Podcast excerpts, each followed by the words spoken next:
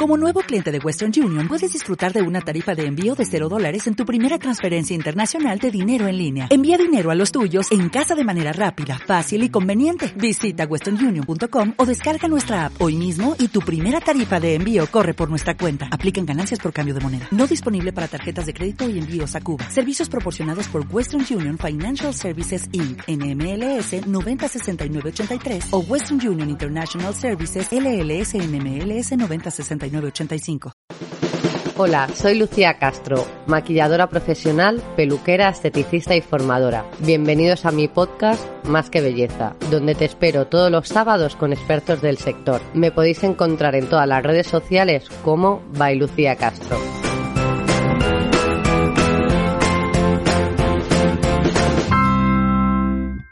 Bienvenidos otra semana más a mi podcast Más que Belleza y hoy tenemos una gran invitada que para mí es un honor hablar hoy con Consuelo Silveira. Ella es esteticista desde hace más de 30 años y con una trayectoria impecable. Dirige cuatro escuelas de estética con su propio método. Tiene escuelas en Madrid, Coruña y La Rioja. Y también es directora técnica del apartado de estética en Salud Look Tifema. Y vamos a hablar de nuestra profesión, que es la estética. ¿Qué tal, Consuelo? Muy bien, encantada de tu invitación, Lucía.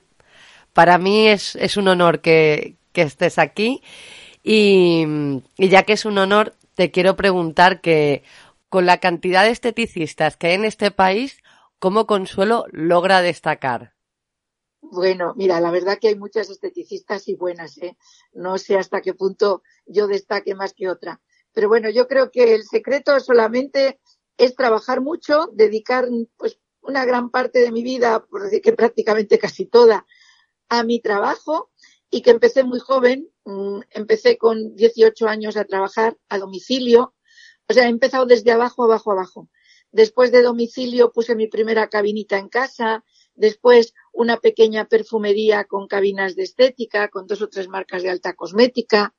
A partir de ahí me empezaron a contratar como formadora dos o tres marcas a lo largo de como 10 años que me ayudaron mucho, aprendí muchísimo, eran marcas importantes, viajé mucho. Y a partir de ahí vi que había una necesidad en el mercado de una formación más completa, porque la esteticista que era muy buena con sus manos y con sus técnicas, pues le faltaba el saber argumentar lo que hacía, el saber comunicar al público dónde estaban sus puntos fuertes, o sea, la parte marketing, comunicación. Y entonces en mi escuela, pues creo que fue la primera escuela que incluí tanto la parte técnica, que es fundamental, como esa otra parte marketing y comunicación. Y eso fue hace 32 años. Y así creo que he cogido mi nombre del boca a boca. ¿eh? Pues mira, antes sin redes sociales, para que los jóvenes se den cuenta que antes sin redes sociales la gente podía llegar a ser conocida también. Costaba más, ¿eh? Costaba más. Mm. Pero lo que más me gusta que has dicho, lo de empezar desde abajo, que yo creo que para cualquier profesión es muy bueno. Ir empezando desde abajo, irse puliendo uno e ir subiendo. Yo creo que es lo mejor. Sí, quizás no hacía falta tanto, tanto tiempo como en aquellos tiempos nos tocó, pero es verdad que empezar desde abajo, mira, yo muchas veces hay alumnas hoy en día que deciden poner su centro y quieren poner su centro y ser la directora del centro sin haberlo vivido. Eso no importa siempre que se apoyen en otras personas que sí han empezado desde lo básico y, han ido cogiendo su experiencia, conociendo sobre todo lo que la gente busca, en fin, que, que sí, que hay que vivir, hay que vivirlo. Mm. Pero mira, eso que tú has dicho de terminar de estudiar, eh, montar el salón, yo casi prefiero que empiecen trabajando y luego ya esperar un poquito y montar el, el salón. Para tener esa experiencia también. Claro, eso va unido al carácter de la persona. Mira, hay personas que necesitan mucha seguridad y necesitan, y entonces sí, pues eso es una buena cosa. Hay otras personas que por su edad, o por su edad, o por su seguridad, o porque tienen sus cosas muy claras, pues se arriesgan antes y, y eso no importa siempre que se rodeen de, la ayuda y la experiencia para ese lanzamiento. Por lo cual, es muy importante saber crear un equipo eh, sólido. El equipo de trabajo es muy importante.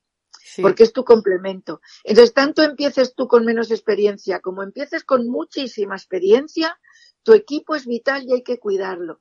Y eso a veces yo veo que no se cuida, que parece que da igual. He formado una profesional a mi lado, se ha ido, bueno, otra vendrá, o no la formo porque luego si la formo se va a ir a otro sitio con lo que yo le he enseñado. O sea, cosas que escucho que, que no las, que, que no son útiles ni prácticas. Mira, ahora que dices eso, acabo de recordar una cosa de mi primer trabajo. Sí. Eh, le pedí a mi jefa hacer un curso, salir media hora antes, un día a la semana, porque quería hacer un curso, y me dijo Sí. que no. Y le pregunté que Mm. por qué. Y me dice, porque si aprendes más que yo, te vas de aquí. Y, Qué pobre, ¿no? y no, pero ¿sabes cuál fue mi contestación? Que me iba en ese momento, porque si no me dejaba progresar, pues necesitaba, necesitaba ir. Bueno, pero por suerte tú podías permitirte eso. ya, Pero ya te ya, imagínate que, que tu situación personal eso no te lo permite. ya. Y esa persona te ha, te ha frustrado tu vida. Pero no solo eso, es que la primera que tiene frustrada la suya es ella. Ya. A ver, yo lo hice Porque- porque era el primer trabajo cuando vives en Claro. casa con tus padres, que es diferente. Bueno, podías, Hmm. claro, te lo podías permitir, hiciste muy bien, pero las situaciones de cada uno son diferentes y a mí me parece es una castración. Y por otra parte, mm, si tu equipo consigues que sepa más que tú, eres tú muy buena. Eres Claro. tú muy buena profesional. Sí. Claro, sí, pero es un problema que creo que tenemos aquí en España o, bueno, en gran parte de la humanidad. No, eso, eso es la inseguridad, ¿sabes? sí, la inseguridad y la falta de, de tener motivación por el esfuerzo, el método. O sea, hay gente que no quiere esforzarse mucho. Y luego, pues, pero eso pasa yo creo en todas partes del mundo, ¿no? Aquí solo. sí, sí, sí, sí. Es porque lo, lo normal que se dice siempre aquí, pero no ocurre en todos los lados. Sí. Y, y de cuando empezaste a trabajar por el 89, si no me equivoco, la mayoría de los Sí. tratamientos estéticos eran más manuales, había menos cosméticos, pero actualmente, desde hace años, los tratamientos utilizan bastante, bastante aparatología. ¿Qué opinión Claro. tienes al respecto? Mira, volviendo a cuando empecé yo realmente a trabajar como esteticista, empecé en, al finales de los 60 y, mi- y no había ni peeling. Por decirte algo, mi profesora, que fue una persona a la que adoro, que ya no está con nosotros, pero me encanta repetir su nombre, que fue Enriqueta Cantero, porque se lo merece. Esta señora tenía una escuela en París y a mí me llevó a su escuela, me ayudó muchísimo, eh, fue mi mentora. Esta señora un día me llamó, yo tenía 18 años, y me dijo, Consuelo, acompáñame, porque ha salido un nuevo producto que se llama peeling. Y era un peeling, era un peeling más. Imagínate lo que te cuento. En cuanto a lo que ahora me dices de la ayuda de la electroestética, es una grandísima ayuda, y igual que todo, hay cosas que salen como un boom, es una cosa de moda que no va a tener una gran trascendencia en el tiempo, sino el momento, pero luego hay otros equipos, tanto de electroestética como mecánicos, que sí que tienen pues un futuro para, pues un futuro de ayuda para nosotras impresionante. Mm, Pues mira, tenemos por ejemplo la cavitación, tenemos por ejemplo mismamente una presoterapia bien utilizada, eh, tenemos hoy en día el Cionic, que es radiofrecuencia con movimiento mecánico que lo dirige la esteticista, tenemos el Binari mm, de otra marca de Ross, bueno, una es Termosalud, otra Ross, bueno, en fin, muchas marcas en el mercado eh, que ayudan mucho con sus equipos. Pero mira, no se puede eludir nunca el que una buena profesional personalice los protocolos, sepa utilizar la máquina en el, mun- en el momento preciso y jamás olvide sus manos, la o sea, el, ambiente, el bienestar, el placer del cliente y eso no lo puede hacer una máquina solo. Entonces las dos cosas hacen una cosa muy importante, pero tienen que estar unidas y tienen que estar bien coordinadas. Pues la verdad que has vivido una época de no tener ningún, bueno, pocos productos y poca aparatología, ahora Sí. que tenemos de todo. Claro, lo cual te obliga a no dormirte, a estar al día, a, a preocuparte por saber qué es lo que ha salido y si realmente va a tener una utilidad o es simplemente un boom. Eso es importante también. Ya, ya. No, la verdad que es que es una profesión que, que te obliga a estar al día y al minuto, porque en cada en cada país surgen tendencias nuevas de tratamientos, entonces también las quieres como traer y tienes que estar al día en, en todos los lados. Claro, es una profesión que precisa vocación. Sí. Esta profesión, si la haces sin vocación, no vas a llegar muy lejos o simplemente vas a ser una máquina de, de hacer caja, pero no vas a ser feliz. Mm, aquí lo ideal es ser feliz haciendo lo que te gusta hacer y además si te ganas tu vida y cuando mejor te la ganes, pues mejor. Pero para mí el primer paso es la vocación y el amor a lo que haces. Exactamente. Eso mm, para cualquier trabajo. Para mm, estar feliz cada día, no estar Sí. enfadado y, y saber seguir formándote y todo, lo mejor es que, que tu trabajo sea tu pasión. Entonces serás feliz cada día. Mm. Si eso es así, si eso es así, el trabajo es la mejor medicina que uno puede tener para llegar a mayor y seguir con la cabeza joven, ágil y con ganas de vivir. Exacto, exacto. Pues te quería preguntar que después de tantos años has creado tu propia técnica, que es el masaje mioactivo. Así Sí. que quiero que me cuentes en qué consiste. Pues mira, empecé tímidamente sin saber lo que estaba haciendo en el año 90, porque yo trabajaba entonces para una marca de cosmética que me contrataba para sus lanzamientos. Pues, por ejemplo, sacaba un nuevo producto, hacía una tour por, por España y yo pues presentaba sus productos. Y bueno, yo siempre me gustaba, además de presentar el producto, que aquellas profesionales que venían a esas reuniones se llevaran algo, como mi pasión es la formación, por la verdad, pues que se llevaran algo a casa, algo que, algún detalle, algo que podían poner en práctica. Y empecé con mis manos a hacer una cosa que no era lo que luego ha sido. y poco a poco vi que mis manos hacían cosas que yo no estaba buscando, pero que tenían un buen resultado en la piel, se repulpaba, se cerraba el, el poro. Empecé a trabajar profundo, no fuerte, pero profundo, y hacer movimientos de elasticidad con el tejido en el rostro. Y bueno, pues empecé a ver que aquello funcionaba. Poco a poco fui dándole forma, fui buscando cuatro maniobras que estimularan las funciones más vitales del tejido y ya cuando lo tenía todo que creía que, que ya estaba hecho, una querida amiga me llamó y había tenido una, una parálisis vírica. El médico de estas recuperables, claro, el médico le había dicho que buscara quien le diera masaje. Y ella, claro, me buscó a mí y yo le dije, pero yo quiero que, que el médico vea, era un neurólogo, que vea si lo que yo hago es bueno, a ver si lo que estoy haciendo no va bien. Entonces fui con ella. Este señor me, vio trabajar y me dijo que estaba muy bien, pero que me faltaba hacer algo que él me iba a enseñar, que era trabajar dentro de la cavidad bucal. Yo, la verdad no era complicado, el hombre me enseñó con mucha pasión, lo aprendí y me dijo, esto lo puedes hacer también con personas que no tienen esta afección, porque es sano para todo el mundo. Es trabajar la encía, es trabajar el músculo cigomático, el masetero desde dentro. Empecé a trabajar así y me di cuenta que me iba a ayudar en el rejuvenecimiento también del rostro.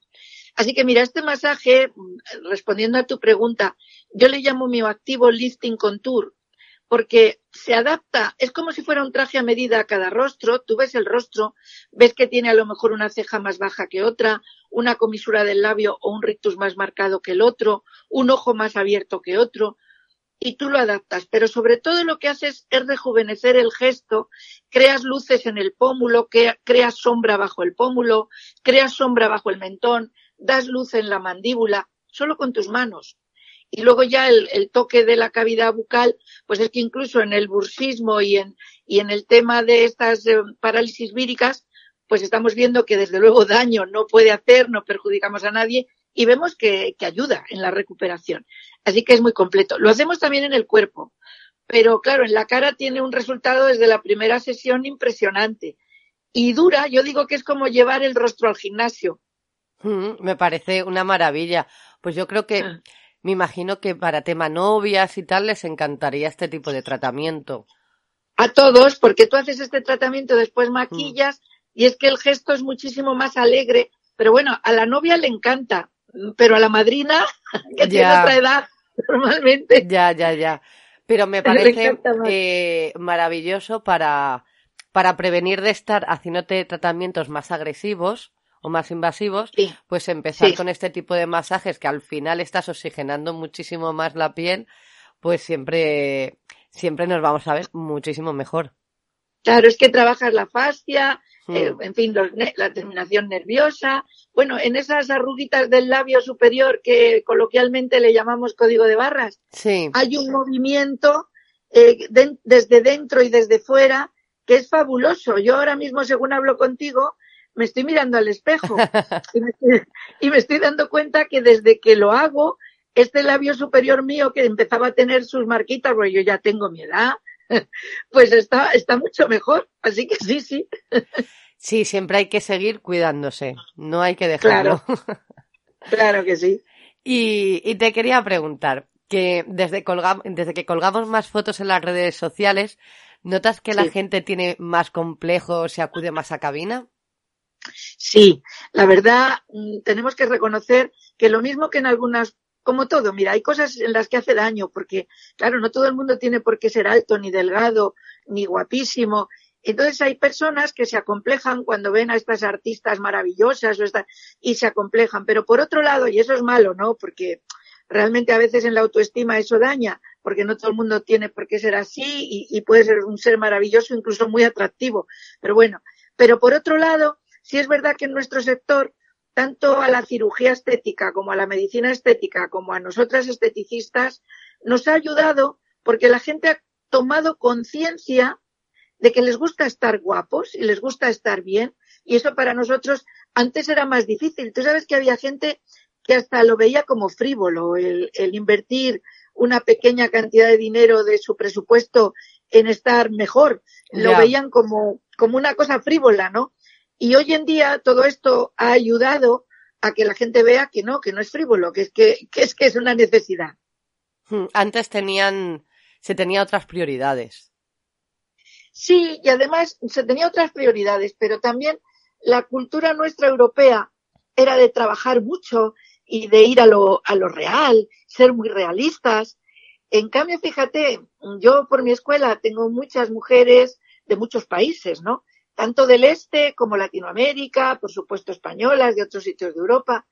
Y estas personas de, de estos países, como son países del este o como es Latinoamérica, tú no sabes cómo nos han enseñado a que el estar bien ellas, el estar guapas, pues es una necesidad y que ¿por qué no vamos a estar todos así si tampoco hoy en día la estética no es un artículo de lujo.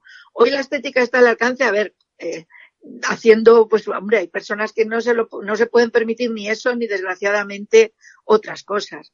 Pero partiendo de una media todo el mundo se lo puede permitir porque ya no es tan caro ya está el uso de todos y luego pues hay sitios como pasa en todos sitios eh, como en los supermercados y como en todo, en las peluquerías y, en la ropa, pues tú puedes ir bien vestida con ropa no de marca y puedes ir muy bien vestida de marca y como tú quieras. Y hoy en día eso igual pasa en nuestro sector.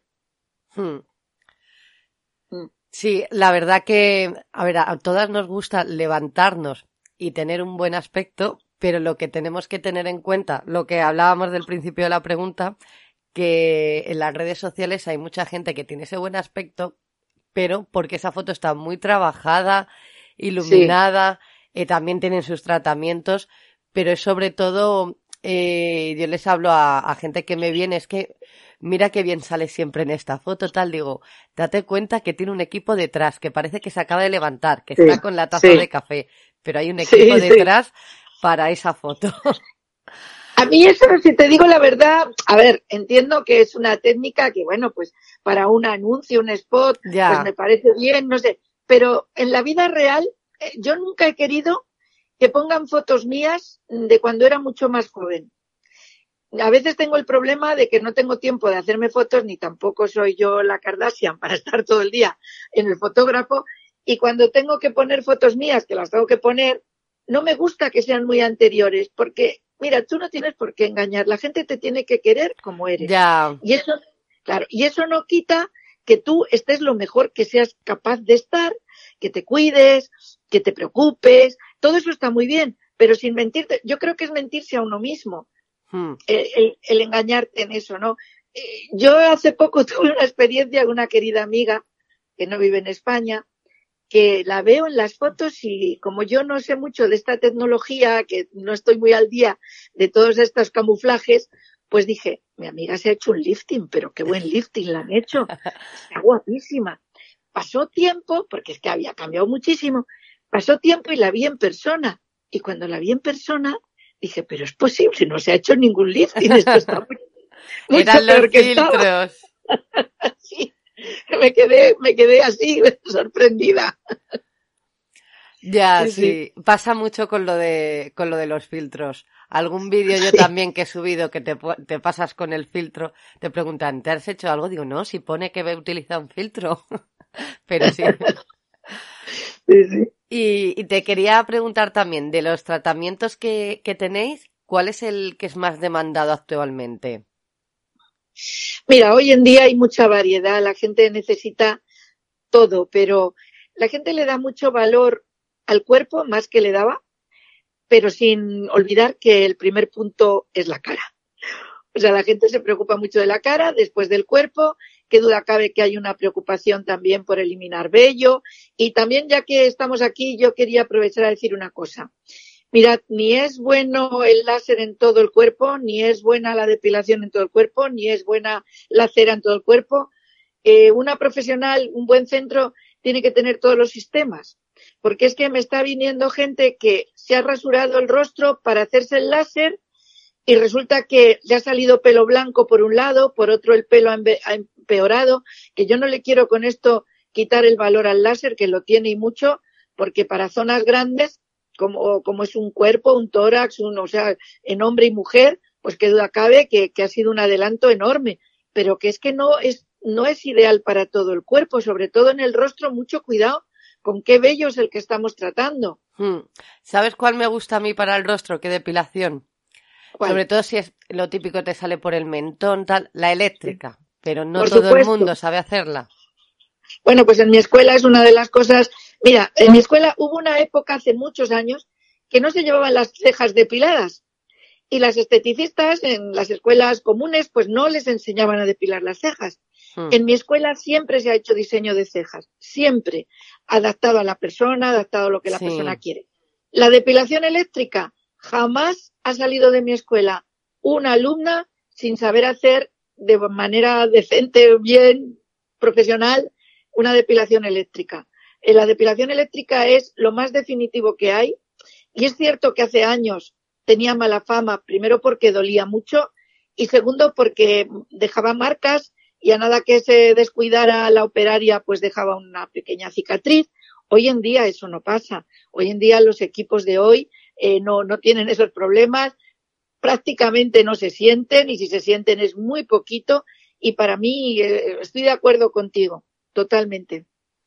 Sí, y además, eh, por lo menos donde yo me la hago, eh, no es eh, no es una depilación cara, a no ser que quieras hacerte las piernas completas, que para eso no lo recomendaría, obviamente. Pero no. pero no es un no es una depilación cara. Lo que pasa que es eso, que mm, es difícil encontrar un sitio donde te lo hagan. Pues mira, debería ser más cara que otras porque la dedicación que necesita, la experiencia que necesita, el desgaste de vista que la profesional consume. Sí. Eso es una de las cosas injustas. Y es verdad, y no podemos subir los precios porque claro, como nunca ha sido muy caro y como después llegó el láser y era muy caro, que hoy ya ves el láser, hay sitios que yo no sé cómo lo pueden hacer a ese precio, pero lo hacen. Eh, pero bueno, la depilación eléctrica, por eso te digo de la vocación, porque mm. realmente no es un servicio que para el salón de belleza sea rentable, por el tiempo que necesita, por la técnica, porque la máquina no es barata, ya hoy en día las máquinas buenas para nada son baratas. Total, que nosotras lo hacemos por ese amor al cliente, esa vocación, hmm. pero porque si lo subiéramos, a lo mejor la gente diría, hombre, no deja de ser una depilación eléctrica. Sí, pero es que me preocupa, o sea, yo tengo que dedicarle más tiempo, más sabiduría, más experiencia, más todo que pasar un láser. Sí, a ver, con un láser abarcas más. Bueno, para quien no lo sepa, la depilación eléctrica es con una aguja mínima, se mete en el poro, se llega a la raíz, se da una pequeñita descarga y hay que eliminar el vello, pero sin tirar, que salga bien. claro, tiene que salir solo. Si tú tiras, es que no lo has hecho bien. Exacto. Y, Claro, la verdad que le llamamos aguja, pero no es ni una aguja, es una sonda mínima, Sí, fíjate, sí. más fina que un poro, o sea que es nada. Por eso el esfuerzo de la vista, para hacerlo bien, pues tú tienes que canalizar encima del pelo, entrar en el poro piloso, eh, dar los- lo- pisar el pedal. Hay varios sistemas. Hmm. Hay uno muy rápido que se llama flash, Sí. hay otro más lento que se llama blend y tenemos más o menos, muchas veces combinamos los dos en la misma sesión porque tenemos un pelo en una, en un estado y otro en otro y bueno, pues vamos jugando con, con los dos sistemas. Hmm. Es que, mira, yo a mis clientas, eh, cada vez que las voy a maquillar y tienen pues el típico pelo en el mentón, ay, sacas la pinza y me lo quitas, digo, ay, ¿por qué No. no vas eh, No. que te lo hagan con depilación eléctrica, que es maravilloso, en vez de estar con la pinza que al final acabas Claro. el pelo, no me gusta. ¿No? Y queda mancha después. Hmm. Eh, mira, es lo mismo, ya que estamos hablando de depilación, eh, pues mira, es lo mismo que las personas que depilan las cejas con cera. Yo jamás depilaría una ceja con cera. La ceja hay que depilarla con una pinza en muy buenas condiciones, primero viendo el diseño, si no tienes mucha experiencia, pues primero haciendo un prediseño, después depilar pelo a pelo con la pinza, pero nunca con, con la cera. Una, la cera es para otro, mira, por ejemplo, el labio superior, pues sí, puedes hacerlo con cera. Hay zonas del rostro o del cuerpo que puedes hacerlo con cera perfectamente, pero las cejas no. Y- Me imagino que no te gusta, me imagino que no te gusta porque por la zona de la musculatura que se pueda ir destensando, ¿no? Por eso, porque además luego el pelo de la ceja es un pelo diferente al vello, por ejemplo, de la patilla, por decirte algo. Hmm. El vello de la patilla es una pelusa. El pelo de la ceja es otro tipo de pelo. Si tú quitas con cera ese pelo, se convierte en una especie de pelusa. Después es difícil quitarlo y al mismo tiempo hace una sombra fea.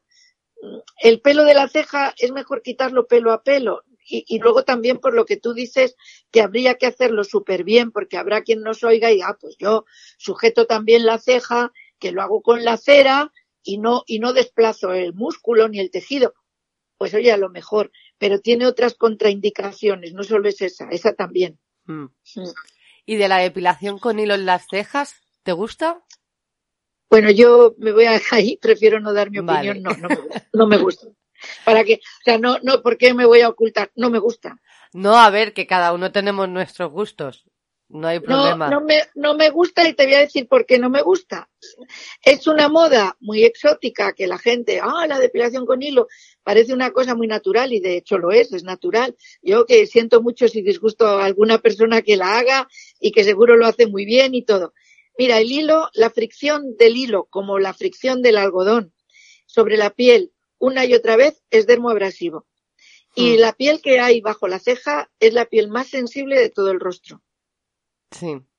Entonces, a mí, a ver, que no dudo que haya gente que lo haga muy bien y todo, y que haya gente que a lo mejor con una pinza pues no se anime porque dice, si doy un pellizco, pues efectivamente, para hacerlo con pinza tienes que estar entrenada, para hacerlo con hilo, eh, con hilo también.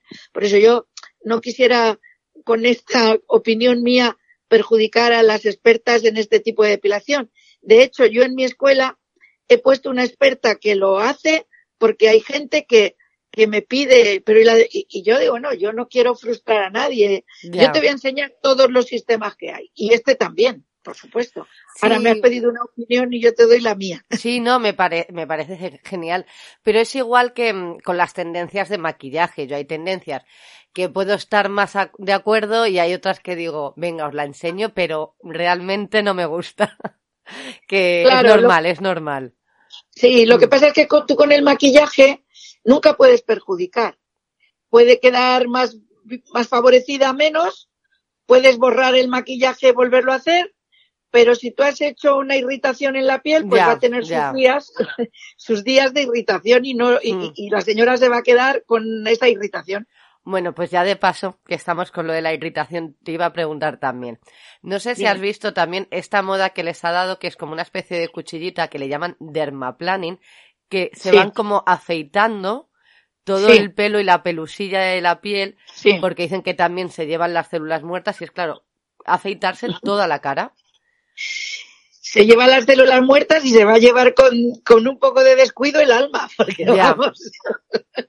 no, no me gusta. Ya, ya. Hay muchas cosas. Hay, yo siento, yo soy muy sincera, ¿eh? O sea, no, te lo preguntaba, te lo preguntaba porque sabía que ibas a decir que no te gustaba. Digo, espero que lo diga, porque es que a mí no me gusta tampoco. No. a ver si está de acuerdo. Mira, hay muchas cosas que no me gustan de las que se están haciendo hoy, que me parecen de una agresividad y de una, ¿cómo te diría yo?, valentía en exceso de quien lo practica, porque es que además, si no hubiera otras cosas, yo diría, bueno, ante una piel con muchas marcas y no tengo otra cosa, pues quizá es mejor. Pero Dios mío, si hoy tenemos tantas cosas, tenemos la microdermoabrasión, tenemos las últimas máquinas de succión y agua, estos Hidralife o Hidrasquino, eh, tenemos la espátula ultrasónica, tenemos el sacacomedones, eh, Dios mío, tenemos tantas cosas, hmm. tantas cosas, tenemos el blister de silicona, que es lo mismo que un dermapen, pero con, con blister de silicona, una máquina alemana que a mí me encanta y que, y que no, no hace un, un desollo en la piel. La piel está muy bien que la estimulemos, está muy bien que le hagamos un poquito, un poquito de molestia para que ella reaccione, pero claro, de una forma, de una forma suave, o sea, si tú te cargas esa piel, si tú llegas a, a la zona de, no sé, o sea, eso no puedes hacerlo porque, o sea, si llegas a la queratina, eh, pues haces daño a la queratol o sea, a los queratolitos haces daño. Mm. Hay que tener cuidado y hay, hay, cosas que un médico puede hacer. Primero, porque tiene eh, un conocimiento. Segundo, porque tiene cómo contrarrestar después. Tercero, porque el cliente le van a decir que desde una semana en su casa sin salir y se va a quedar. Y cuarto, porque tiene unos seguros muy potentes que le va a proteger de cualquier denuncia. Nosotros no tenemos todo eso. Mm. Y, para terminar, Consuelo, te quería comentar también, eh, ¿ha evolucionado bien la cosmética en nuestro país? ¿Tú qué crees? Mucho, ha evolucionado mucho. España en el mundo, hmm. tanto en la cosmética como en la estética, en la estética de las esteticistas, nuestra profesión, tenemos una fama fabulosa ganada con realismo y la, la cosmética española, te puedo asegurar que en todo Oriente Medio, toda China, Taiwán, eh, Japón, a pesar de ser e, Tailandia, a pesar de tener ellos una tradición como la que tienen, buscan y demandan nuestra cosmética, te lo puedo decir. España exporta muchísima cosmética. Quien alguien tenga curiosidad, que entre en Estampa, Estampa con N, que es el estamento que hace el estudio de lo que vende la cosmética tanto en nuestro país como exportación y nos podemos quedar sorprendidos. Pues sí, os animo a que lo veáis para que veáis el potencial que tenemos. Exactamente, exactamente, que muchas veces nosotros nos menospreciamos un poco, pensamos que todo lo que hay fuera es mejor. Pues mirad, yo desde hace muchos años cuando iba a trabajar, y soy una esteticista española, como las otras que, que, están aquí en España, mm. yo iba a trabajar fuera, incluso a Francia, que fíjate es la cuna de muchas cosas, ¿no? Y, y, yo llamaba la atención con mi trabajo, y no yo sola, mis compañeras. Mira, el mundo está reclamando siempre formadores españoles de hmm. nuestro sector. Hmm. Pues es que yo soy muy made in Spain también, sabes que siempre con los productos y tal intento mirar primero que, que sean de aquí, por ser también claro. Eh, por la huella de carbono, como dicen, y todo más ecológico. Sí, sí, no, yo confío mucho en la cosmética española, mucho. Hmm. Sí. Pues Consuelo, muchísimas gracias por querer hacer el podcast conmigo. La verdad que ha sido un honor tener a una profesional como tú. Y, quiero que nos cuentes dónde te podemos encontrar, las escuelas, tus redes sociales, etc. etc. Ah, bueno, muy amable por tu parte. Pues mira, eh, tenemos en Madrid dos escuelas. Una que hace cursos como más intensivos y que está en, eh, al lado del metro de Goya. Estamos en la calle Duque de Sexto 34, primera planta, esquina con calle Narváez.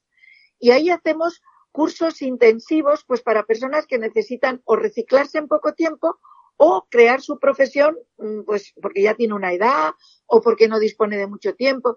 Tenemos cursos de mañana de 10 a 2, tenemos de tarde de 4 a 7, tenemos de noche de 7 a 10, tenemos uno en sábados y hacemos tanto estética de base como eh, reciclajes profesionales. Luego después tenemos otra escuela en la zona de Moratalaz, al lado del barrio La Estrella, que tenemos certificación profesional. Solo hacemos el nivel 3, el nivel más alto. Y ahí formamos, pues ahí viene, por ejemplo, personas que vienen a España como estudiante, pues tiene derecho al permiso de estudiante con, con esta certificación. O muy jóvenes que, bueno, pues quieren una titulación oficial, son muy jóvenes, tienen el tiempo.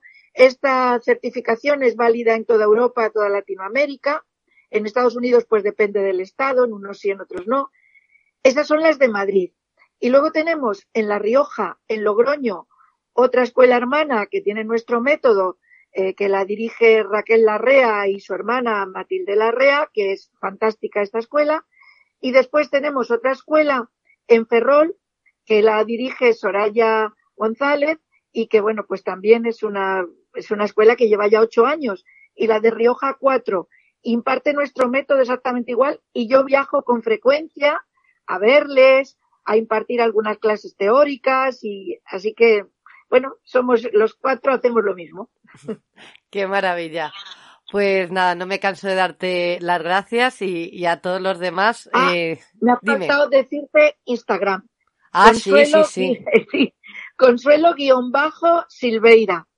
Y luego en Facebook es fácil encontrarme. Consuelo Silveira, con lo que pongan me van a encontrar. En Google igual y si Instagram eso. Consuelo guion bajo mm. Silveira. Yo de todas formas, como puedo poner unas notas debajo en lo del programa, yo dejo todo anotado para que la gente lo pueda leer. Pues me ha encantado, Lucía, poder estar contigo, poderme expresar y poder decir todo lo que pienso, porque yo soy así, digo todo lo que pienso. Para eso estamos. Hay que decir lo que pensamos. La oportunidad que me has dado, porque es la primera vez, en radio he trabajado mucho, pero es la primera vez que tengo la oportunidad de esta novedad de los podcasts. pues mira, te cuento, esto fue en el confinamiento, como no podía trabajar, eh, pues empecé a pensar y dije, mm, voy a ver si puedo hacer un podcast de belleza. Digo algo relacionado con lo mío, pero desde casa. Y, y fue idea del confinamiento. Y desde Mira, ahí, todos, todos inventamos cosas. Si me permites, yo también inventé un curso para actualizar las profesionales online que se llama Estética de Autor. Ah, mira qué bien. sí, y para que ellas no pararan y pudieran seguirse actualizando, bueno, y ahora ya lo tengo en la plataforma online. Así que nos ha servido, si todo tiene sus ventajas y sus inconvenientes. También tuvo su parte dentro de la, de, lo malo, desgracia y todo, pues también si le sabe sacar alguna cosita buena conseguimos. ¿Vale? Sí, las que somos inquietas al final les damos una vuelta a la cabeza para poder hacer algo, la verdad. Claro. Lucía, muchas gracias. Gracias a ti, Consuelo. Y a todos los demás, gracias por seguir aquí otra semana más. Os quiero un montón. Yo también los quiero. Un abrazo. Un abrazo. Adiós, adiós.